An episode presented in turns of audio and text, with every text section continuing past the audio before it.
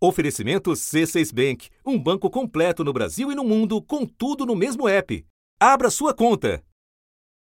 Da última vez que fizemos um episódio sobre dólar aqui no assunto, no comecinho de dezembro, a moeda americana vinha numa escalada. A moeda americana bateu mais um recorde histórico e fechou o dia valendo R$ 4,21. O dólar terminou o dia valendo R$ 4,24. Terceiro dia seguido de recorde.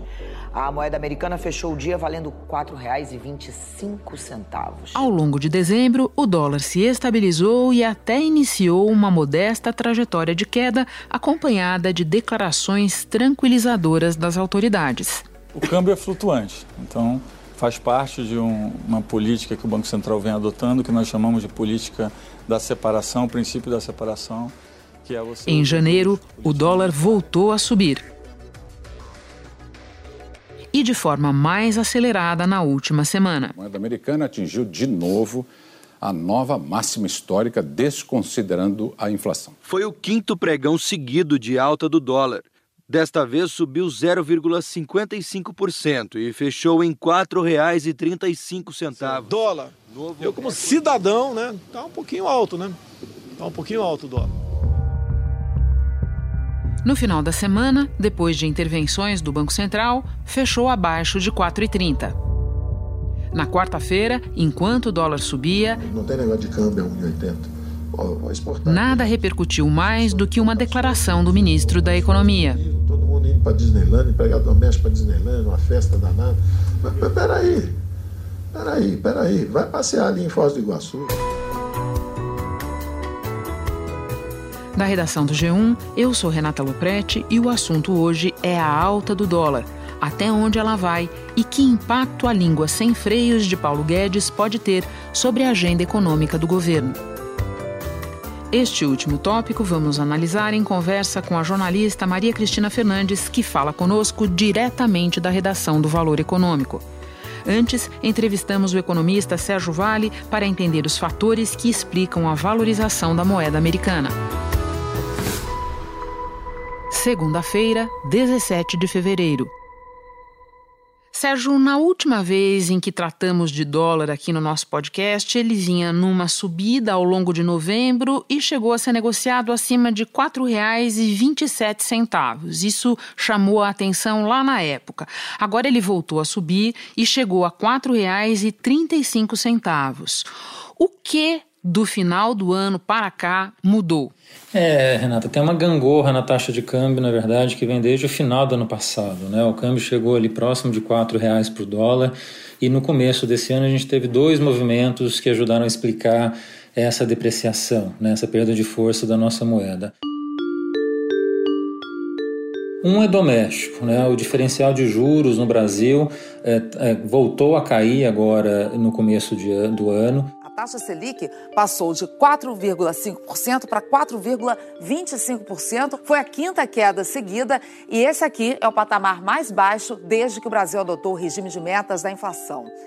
Há uma expectativa de adicionalmente cair aí nas próximas semanas, nos próximos meses, é, como possibilidade se o Copom decidir novamente por queda de juros, mas só nesse movimento que a gente teve em janeiro pela decisão. É, pela expectativa do Copom eh, de cortar os juros mais do que se imaginava no final do ano passado, a gente teve essa leve depreciação do câmbio, que foi ali de 4 para alguma coisa entre 4,15 e 4,20.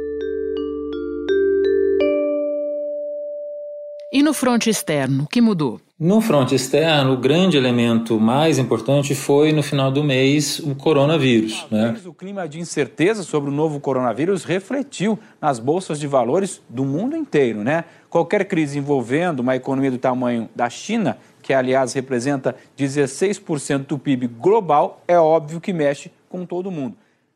Toda expectativa que veio desse, uh, desse novo vírus de trazer um crescimento menor para a economia chinesa e, consequentemente, impactar a economia brasileira. Né? A gente é um grande exportador de commodities, especialmente de agricultura, pecuária e mineração, e justamente para a China. Por conta disso, eh, a gente viu esse impacto na taxa de câmbio acontecer bastante intensamente no Brasil quando a gente compara com outros mercados emergentes. Algum outro fator externo, alguma outra coisa apareceu no cenário que teria contribuído também? No começo do ano, a gente teve um pouco de turbulência por conta da questão entre Estados Unidos e Irã, né? O mundo em alerta. O assassinato do maior comandante militar do Irã após um ataque americano marca a maior escalada de tensão recente entre Washington e Teherã. A gente começou o ano com essa, esse sinal de turbulência que afetou um pouco a taxa de câmbio naquele momento. Esse adicional que a gente está vendo agora, de chegar a quase 4,40, está muito relacionado nesse momento ao coronavírus. Então, quando a gente olha para frente, passada essa turbulência maior, esse pânico que a gente ainda está vivendo um pouco por conta desse vírus, a gente acredita que o pior momento deve acontecer eh, em fevereiro e a partir de março a gente deve ter uma certa normalização. A tendência seria a taxa de câmbio voltar. Então, assim, não vejo a taxa de câmbio no Brasil ficar nesse patamar hoje que está rodando entre 4,35 e 4,40. A tendência é voltar para os 4,15 e 4,20 que estava anteriormente. Eu ainda vou falar com você é, sobre o ponto em que essa taxa de alguma maneira poderá se equilibrar. Mas antes eu queria é, continuar nas comparações. Você nos explicou o que mudou na situação externa. E agora eu te pergunto: o que permaneceu igual do final do ano passado para cá? De igual é, do final do ano passado para cá, Talvez a única coisa relevante que a gente pode ter para a situação de taxa de câmbio é a questão política, que a gente não teve nenhuma grande mudança de tendência em relação ao que se imaginava no final do ano passado para cá. Né? É, é, a grande diferença para o câmbio, quando a gente olha o cenário doméstico, de impacto para a taxa de câmbio, sem sombra de dúvida, é essa percepção de uma economia brasileira que parecia mais forte no final do ano passado, os dados de atividade estavam vindo bastante razoáveis até outubro. O clima favorável é motivado ainda pela aprovação da reforma da Previdência e pela expectativa de queda de juros no Brasil e nos Estados Unidos. e começaram a ser divulgados dados muito ruins em novembro, dezembro. De novembro para dezembro, houve uma quedinha de 0,1%, e aí o destaque negativo foi em relação a hipermercados, supermercados, produtos alimentícios, bebida e fumo queda de 1,2%. Em dezembro de 2019, o último resultado também medido pelo Instituto, o setor de serviços aí sim teve uma leve queda de 0,4%. Segundo o desempenho do ano passado, a indústria voltou ao mesmo patamar de 2009. Foi uma queda de 1,1% no ano passado, só em dezembro. Janeiro ainda não tem muita informação, mas o que a gente sabe até agora não é tão positivo assim. Então, uma economia que parecia que ia estar muito forte, na verdade se mostrou mais fraca do que se imaginava. E o mercado entendeu a leitura de que, olha, esse, esse crescimento não vai ser entre 2,5% e 3% esse ano, provavelmente vai ficar mais na casa de 2%. A inflação está muito controlada, há espaço por conta disso para o Banco Central cair a taxa de juros mais é, do que se imaginava a princípio. Então a gente começa, começou 2019 imaginando que a Selic fosse ficar em 4,5%. A gente terminou o mês é, sabendo que ela ia ficar em 4,25, como de fato aconteceu. Então, isso teve um papel muito importante nessa mudança de patamar de taxa de câmbio do começo do ano é, ao longo de janeiro. Sérgio, pode analisar para nós o movimento do Banco Central ao vender um grande volume de dólares na quinta e na sexta-feira? Eu quero te ouvir sobre a pertinência desse movimento e os impactos que ele pode ter. Olha, Renata, faz sentido o que o Banco Central fez. Ele está aí norma, normalmente para fazer esse tipo de operação para diminuir a volatilidade da taxa de câmbio. A moeda norte-americana caiu depois que o Banco Central interveio e leiloou dólar no mercado futuro. Agora, uh, e por conta disso, a sinalização do BC é: olha, a taxa de câmbio está subindo mais do que deveria, ele entra para fazer essa taxa cair e conseguiu de fato fazer com que isso acontecesse. Né? Então, assim, está no papel do Banco Central não sinalizar uma modificação de tendência de taxa de câmbio, mas controlar a volatilidade, ou seja, evitar que haja excessos de aumento ou de queda também da taxa de câmbio, porque é prejudicial para o uh, empresário em geral. Se você vai fazer uma operação uh, de câmbio, você gosta de ter uma certa previsibilidade. Quanto mais volátil, quanto mais variável essa taxa de câmbio, pior para quem vai querer negociar seu produto lá fora. Isso é, é positivo porque sinaliza que o BC é, vai tentar colocar neste momento a taxa de câmbio aí entre 4,30 e 4,40, vai trabalhar para evitar que ela suba muito mais do que isso. Sérgio, você falava há pouco é, que o dólar não deve ficar no patamar que nós estamos enxergando esses dias. E eu acrescento, o ministro Paulo Guedes repetiu esta semana que o dólar acima de R$ reais veio para ficar. Então vamos falar um pouco do que você acha que pode ser um patamar de estabilização ou do novo normal, o que for. É, isso é verdade. Quer dizer, essa taxa de quase 4,40 que a gente está vendo, de fato, é anormal. Ela não é duradoura e está acontecendo nesse momento por conta desse pânico do coronavírus. Né? Passada essa turbulência, a tendência é voltar para os 4,15, 4,20 que estava eh, no começo do ano, como a gente falou, e que veio por conta desse fundamento doméstico. Quando a gente olha mais para frente, especialmente segundo semestre, a gente vai ter as concessões, uma expectativa talvez de crescimento um pouco melhor. Vai ser ainda assim um segundo semestre muito complicado, tem eleição nos Estados Unidos que vai ser bastante tumultuada, então o cenário internacional provavelmente vai estar ainda difícil no final do ano. Fica difícil com todo esse contexto a gente ver a taxa de câmbio voltar a apreciar, quer dizer, cair abaixo de 4. Então o ministro dá certo em dizer que o câmbio vai ficar ao longo de 2020 inteiro acima de 4 e provavelmente fecha eh, 2020, fecha esse ano com a taxa em torno de 4,10, que é o que a gente está trabalhando. E por falar no ministro, é, a minha última pergunta para você, Sérgio: como é que o mercado reage a declarações como essa a respeito é, de dólar e empregadas domésticas na Disney e coisas desse tipo? Pois é, é, assim, o que o ministro falou é um pouco semelhante ao que ele já tinha falado aquela vez ano passado em Washington, que causou bastante turbulência também é, na taxa de câmbio àquela altura, né? Então que o câmbio é, esteja torno de quatro, quatro e pouco, subindo, é normal para um país que. E troca. neste ambiente sujeito a variações de todos os lados, uma declaração do ministro da Economia tem um impacto imediato. Acentua uma tendência de alta da moeda e desencadeia uma série de reações no mercado, que são um tema... Dessa vez, eu acho que eh, a consequência da fala dele talvez seja mais política do que econômica. A gente sabe que esse movimento de juros, tudo que está acontecendo, de fato é, mantém a taxa de câmbio depreciada como a gente está vendo agora. Né? Mas é, incluir esse discurso que foi colocado em relação às empregadas domésticas tem uma conotação política ruim, negativa e que a gente está vendo as consequências.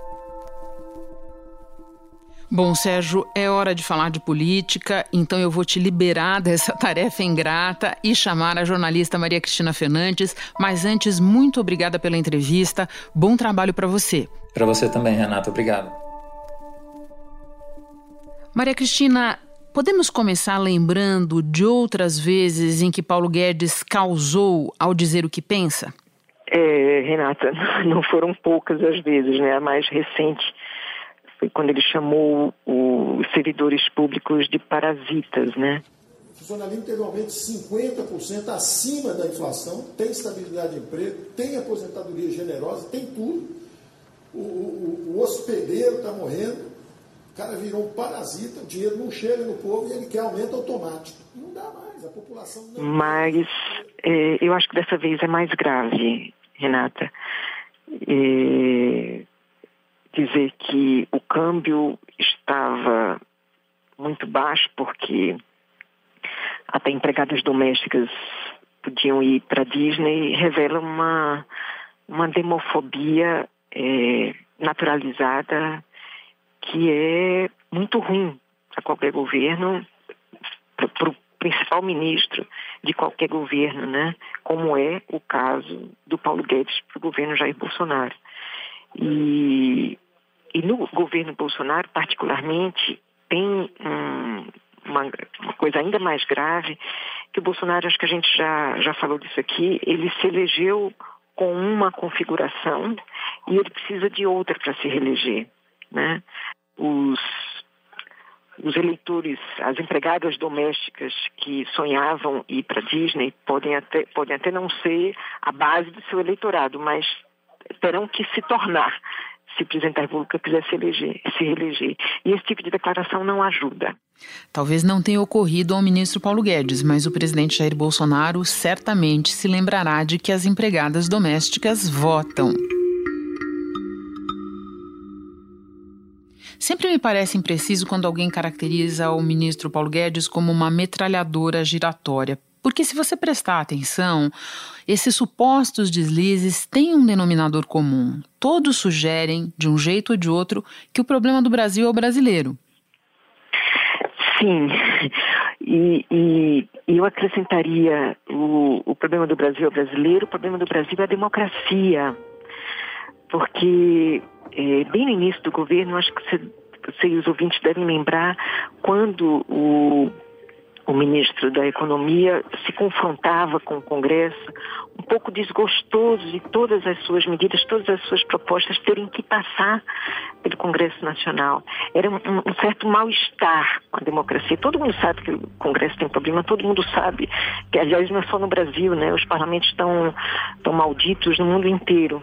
Mas ainda não inventaram outro jeito né, de uma democracia funcionar sem, sem Congresso. E é, e é na Câmara dos Deputados, particularmente, onde o, o ministro sempre teve mais problemas, que está deposita, estão ali os representantes do povo. Então, o ministro Paulo Guedes é um tecnocrata que tem dificuldade de conviver com a democracia, tem dificuldade de conviver, agora a gente viu isso muito claramente com o eleitor, né?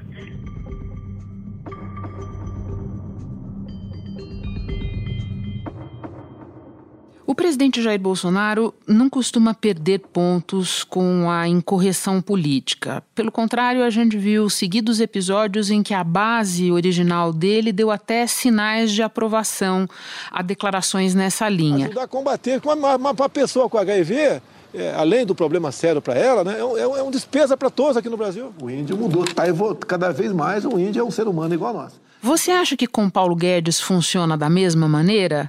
Eu acho que o presidente deve estar com saudade dos tweets do, do filho dele, do vereador Carlos Bolsonaro, viu?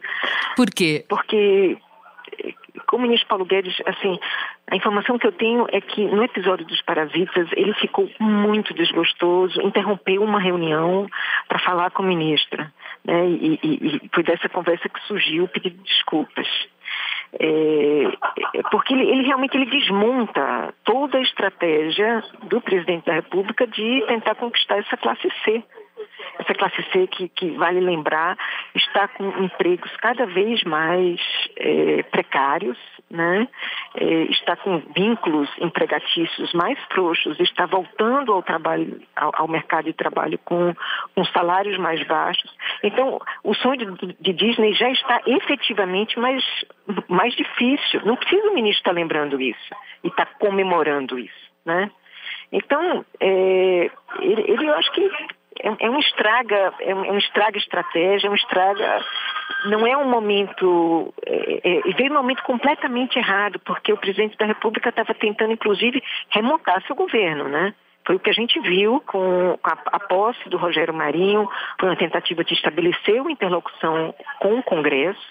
As trocas palacianas, né? né? Agora, a, a confirmação do, do general Braga Neto na Casa Civil, né, é, levar dois militares da ativa para dentro do Palácio do Planalto, né? Uma, uma busca do, do presidente da República de ter é, uma retaguarda maior no, com militares que conhecem muito a segurança pública e conhece muito esse tema que é um dos flancos da, da gestão dele, que é a longa relação da família dele com as milícias. Então, é, nesse momento que ele está tentando reestruturar o governo, está tentando. É, acontece uma declaração como essa do seu principal ministro. Você mencionou há pouco a reação interna do presidente no episódio dos funcionários parasitas. Eu acho esse exemplo interessante porque funcionalismo público é um assunto em que Bolsonaro e Paulo Guedes muitas vezes não falam a mesma língua. O presidente da República tem sido muito cauteloso com esse tema. É, servidores públicos, eu acho que principalmente pela eleição municipal. É, o presidente foi eleito é, teve uma votação espetacular na periferia das grandes cidades, né, em que esse tema servidores públicos não, não abala muito, né? É, esse tema servidores públicos pega muito de perto é, grotões, cidades pequenas, no, espalhadas pelo país, onde ele não foi tão bem, né? São esses eleitores que ele tem que conquistar agora. O Congresso também não está querendo tratar desse tema. Ninguém está querendo tratar desse tema. Por mais que hoje, se você abre as redes sociais, é, se você falar mal de, de servidor público, você vai fazer um sucesso gigante, porque a classe média urbana é, esse é um tema que todo mundo acha que está é, pesado demais para o Estado, que os servidores públicos têm muita regalia em relação ao conjunto da população, ao conjunto da, da, da população empregada e desempregada principalmente. Né? Nessa, nessa população que mora no, em pequenas cidades, que, em cidades que dependem ainda muito das prefeituras, dependem ainda muito do poder público, esse não é um tema que, que interessa ao presidente. E o presidente está tá precisando, não é, não é, o fato dele não ter um partido é, político que ele não queira fazer uma base municipal. O presidente vai trabalhar por dentro dos partidos. Né? Engana-se quem acha, quem acredita no que ele fala, que é eu não vou me meter em eleição municipal. Sim, ele pode não se meter subindo no palanque dos candidatos, mas ele quer sim ter uma base municipal. É importantíssimo que o presidente da República tenha uma base municipal. É, e hoje em dia você sabe melhor do que ninguém, é, muitas coisas importam mais do que efetivamente subir no palanque de alguém. Agora, Maria Cristina, para terminar, você vê algum sinal de que esse estilo Gabriela do Paulo Guedes, eu nasci assim, vivam com isso, eu nasci assim, eu possa atrapalhar o avanço da agenda econômica do governo no Congresso? A agenda econômica do ministro Paulo Guedes andou mais afinada, andou relativamente afinada com a do Congresso no ano passado. Né? O ministro aprovou a, repro, a reforma da Previdência, em grande parte porque é, contou com a colaboração do presidente da Câmara, o Rodrigo Maia. Acontece que a agenda do ministro Paulo Guedes daqui por diante, ela pode não ser tão coincidente assim com o Congresso, Renata. Vamos lembrar que é um ano eleitoral ano de eleição municipal, o Congresso trabalha, é um, é, tem um tempo útil menor, e a agenda dele daqui por diante, ele, ele tem que fazer caber os gastos do governo na PEC dos gastos. Né, na, na, na, dizer, na emenda constitucional que limitou os gastos públicos. É, e os parlamentares querem ver suas suas emendas executadas. Então a gente já tem um conflito aí importante, né? Esses gastos não estão cabendo é, essas emendas têm que ser executadas antes das eleições municipais.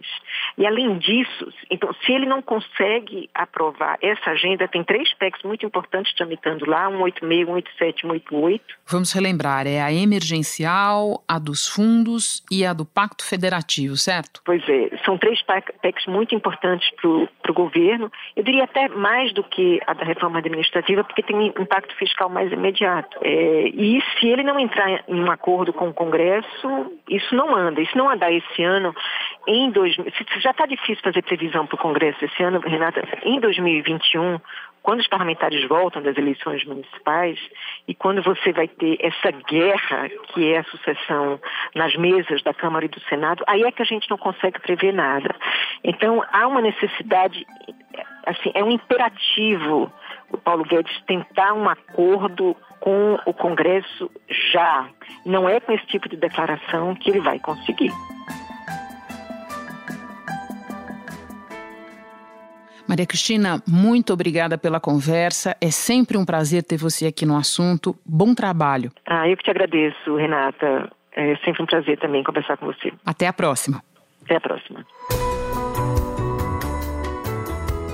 Eu fico por aqui. Até o próximo assunto.